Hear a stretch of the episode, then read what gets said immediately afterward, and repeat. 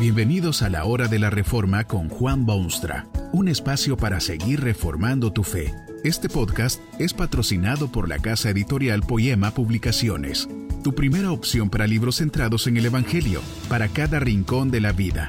Para ver los nuevos libros de este mes, visita nuestra página www.poema.co. Ahora escuchemos a Juan Boonstra con el programa de hoy. Esta conferencia se titula Semilla Perdida y está basada en las palabras bíblicas de Mateo 13, 3.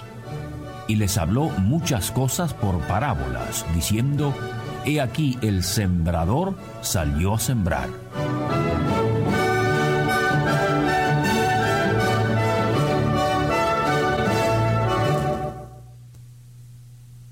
Hay maestros que enseñan, por ejemplo, y otros en conferencias y otros que no pueden enseñar. Jesucristo el Hijo de Dios fue maestro de maestros, insigne pedagogo al tiempo de ser, manifestación perfecta de la divinidad. Se dice de él que las multitudes quedaban asombradas porque les enseñaba como quien tiene autoridad. Por supuesto que tenía autoridad. Era nada menos que la revelación máxima de Dios. Fue presentado como la luz del mundo, se le dio el nombre de verbo y él mismo se definió como la verdad. Jesús enseñó de diversos modos, pero quizá más popular que ninguno fue su método de hablar en parábolas. Una parábola consistía en un breve relato de un acontecimiento usual utilizado para hacer resaltar alguna verdad de carácter espiritual. Muchas de las más preciosas enseñanzas de la dinámica fe cristiana han llegado al hombre en esta forma parabólica. Es un deleite y también un desafío oír estas parábolas y entender lo que se quiso enseñar por su medio. Tome usted, por ejemplo, esta parábola que algunos llaman del sembrador, pero mejor sería llamarla de la semilla. Así la recitó Jesucristo. El sembrador salió a sembrar, y mientras sembraba, parte de la semilla cayó junto al camino y vinieron las aves y la comieron. Parte cayó en pedregales, donde no había mucha tierra y brotó pronto porque no tenía profundidad de tierra. Pero salido el sol se quemó y porque no tenía raíz se secó. Y parte cayó entre espinos y los espinos crecieron y la ahogaron. Pero parte cayó en buena tierra y dio fruto, cual a ciento, cual a sesenta y cual a treinta por uno. Esa fue la bellísima parábola que salió de los labios de Jesús. ¿Qué intenciones tenía el Hijo de Dios al hacer este relato? ¿Estaba hablando de ella a sus contemporáneos o a las masas del mundo entero? ¿Eran sus enseñanzas de aplicación universal o simplemente local y de su momento existencial? ¿Qué significado profundo o simple se encierra en esa escena tan deliciosamente rural? La semilla. Eso es lo importante en la parábola. La semilla. Las escrituras hacen ver constantemente que la obra de Dios en el hombre se lleva a cabo por medio del verbo, un mensaje, una comunicación. Se lo llama el Evangelio. Proclama a Jesucristo como la solución del problema humano. Hace saber que en la plenitud del tiempo Dios envió a su Hijo al mundo para que todo aquel que en él cree no se pierda, mas tenga vida eterna. Esa es la semilla que el sembrador esparce por sus tierras. ¿Qué ocurre cuando esta semilla se arroja sobre el oído humano y es sembrada en la mente del hombre? ¿Germina la semilla o recibe más ingrato destino? Una parte de la semilla cayó junto al camino. La superficie estaba endurecida por el constante uso y vienen las aves del cielo que hacen festín rapidísimo de aquella semilla preciosa. Semilla perdida. ¿No es esto lo que ocurre a diario con la preciosa semilla del único mensaje que puede hacer germinar al hombre, florecer y llevar fruto de vida genuina? Usted mismo lo habrá observado quizá en su experiencia personal más de una vez. Se proclama a Jesucristo como la solución del problema humano en su más amplia dimensión, pero la semilla cae sobre el terreno pisoteado y endurecido de la mente y corazón del hombre. Semilla perdida. Se oye ciertamente el mensaje, la semilla se siembra, por cierto, pero el pecado humano ha endurecido la tierra con su ir y venir de materialismo y preocupación temporal y mundanal no parece haber siquiera un milímetro cuadrado sobre el cual esa semilla pueda afirmarse, germinar y llevar fruto.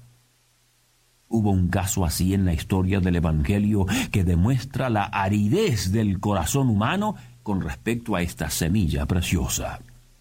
Jesús predicó un día sus hermosas enseñanzas del reino de los cielos y de esperanza para el hombre y de renovación integral. De pronto se presenta ante él un señor que obviamente tiene un problema personal.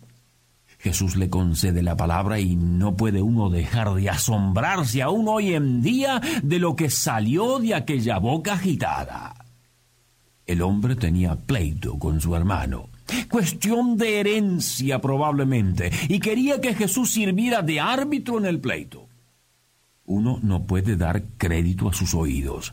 Después de oír las enseñanzas del Eterno, del Redentor, del hombre, del soberano del universo, este hombre solo puede hallar en su vida miserable una cuestión de tan ínfima importancia como un pedazo de tierra o propiedad en este mundo. Aquella mente y corazón estaban arrollados por el trajín de una vida totalmente arraigada a lo material, a sus intereses personales, egoístas y puramente humanos, sin siquiera ser humanitario. La palabra de Dios en tales mentes y vidas no es otra cosa que semilla perdida. Otra parte de la semilla cayó en pedregales. Vale decir que había sí tierra, pero no mucha. Era solo una pequeñísima capa de tierra sobre una superficie rocosa. Esta semilla brotó rápidamente al brillar el sol sobre ella y dar calor germinante. Pero donde no hay profundidad de raíz la planta se muere tan rápidamente como ha brotado y también esto constituye semilla perdida exactamente lo que ocurre a través de las generaciones de los hombres. Hay en muchísimos casos una alegría inicial al oír el fantástico mensaje de Jesús, un entusiasmo casi incontenible, una ola de felicidad que los circunstantes muchas veces ni se explican de dónde viene. En tales casos se considera a Jesús como el único don digno del hombre. Se alaban sus virtudes, se abandonan los demás intereses, se vuelve el hombre casi loco de gozo. Se ha obrado una transformación radical que ni psiquiatras ni gente de sentido común pueden explicar. Pero la cosa es sólo superficial, lamentablemente superficial. Todo el ruido y bullicio y alegría del primer momento es cosa de momento nada más, porque el hombre no ha hecho cálculos ni ha pensado en el costo, ni se ha molestado en investigar previamente lo que estaba haciendo hizo una decisión absoluta y totalmente emocional sin previa consulta con su inteligencia u otros dones humanos. Su fe exuberante se marchita, se quema, muere, se aniquila, sin más rastros que una experiencia eufórica en tiempo pasado. Semilla perdida. Una parte de la semilla cayó entre espinos, Creció con vigor porque donde hay espinos hay a veces buena tierra, pero ¿qué puede esperarse en un mundo tergiversado cuando lo malo y lo bueno echan raíces en el mismo suelo? ¿No triunfa siempre el espino doloroso en vez de la semilla útil y noble? Así es. Muchos corazones están divididos y sí quieren servir a Jesucristo, pero también al enemigo. Se es sumamente religioso un día y el otro, por ser más conveniente, se es sumamente del otro extremo. Esta gente tiene dos puntos de atracción y un día van en una dirección y el siguiente en otra. Anhelan servir a Dios y cumplir así el propósito humano, pero también servir a Satanás y así anularlo.